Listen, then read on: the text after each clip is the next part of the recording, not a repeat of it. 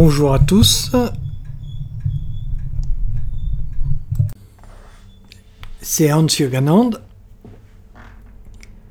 Le titre de cet enregistrement est N'écoutez pas votre vanité. C'est fou comme c'est toujours de choisir le bien le plus difficile.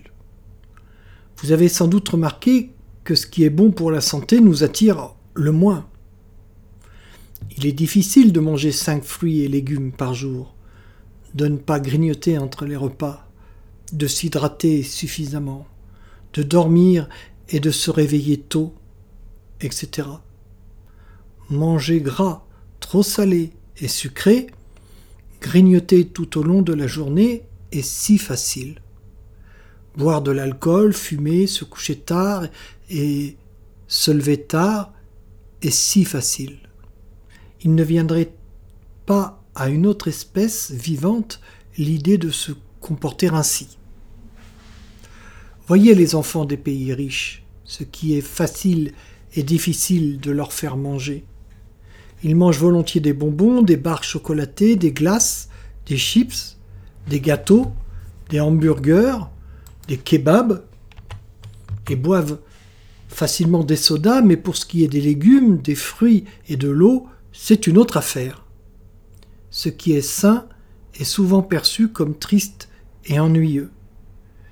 Une vie équilibrée, harmonieuse, régulière, raisonnable, calme et saine est perçue comme mortelle. Quelle est l'utilité d'une spiritualité exigeante? Quel est son but? De vous plier à sa pratique ou de vous faire progresser dans l'approfondissement de votre conscience? Le, euh, le, Christ disait En vérité, en vérité, je te le dis, si un homme ne naît de nouveau, il ne peut voir le royaume de Dieu. Fermez les guillemets. C'est tiré de l'Évangile selon Jean, chapitre 3, verset 3. Le Christ ne parlait pas de la réincarnation. Qui est cette personne qui doit mourir? Je vous le dis, elle est cette personne que vous croyez être. Qui est cette personne qui doit renaître? Elle est votre véritable identité. La pratique spirituelle fait du bien à votre conscience. C'est pourquoi il peut être difficile d'y être constant. C'est dans la constance de l'observance que vous vous libérez de l'ancienne personne pour renaître. Vous voulez la satisfaction, mais quelle satisfaction?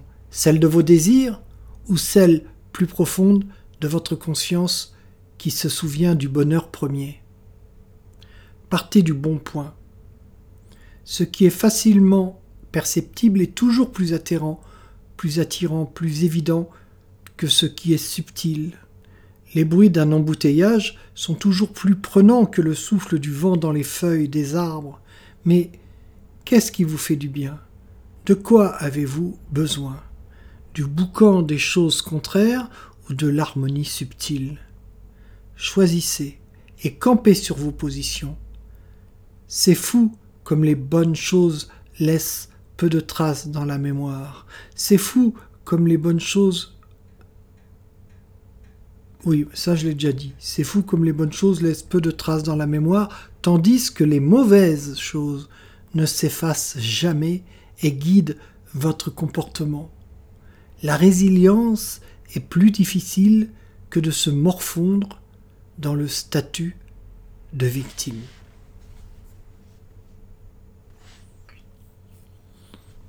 Je vous salue amicalement, fraternellement, et je vous dis à bientôt.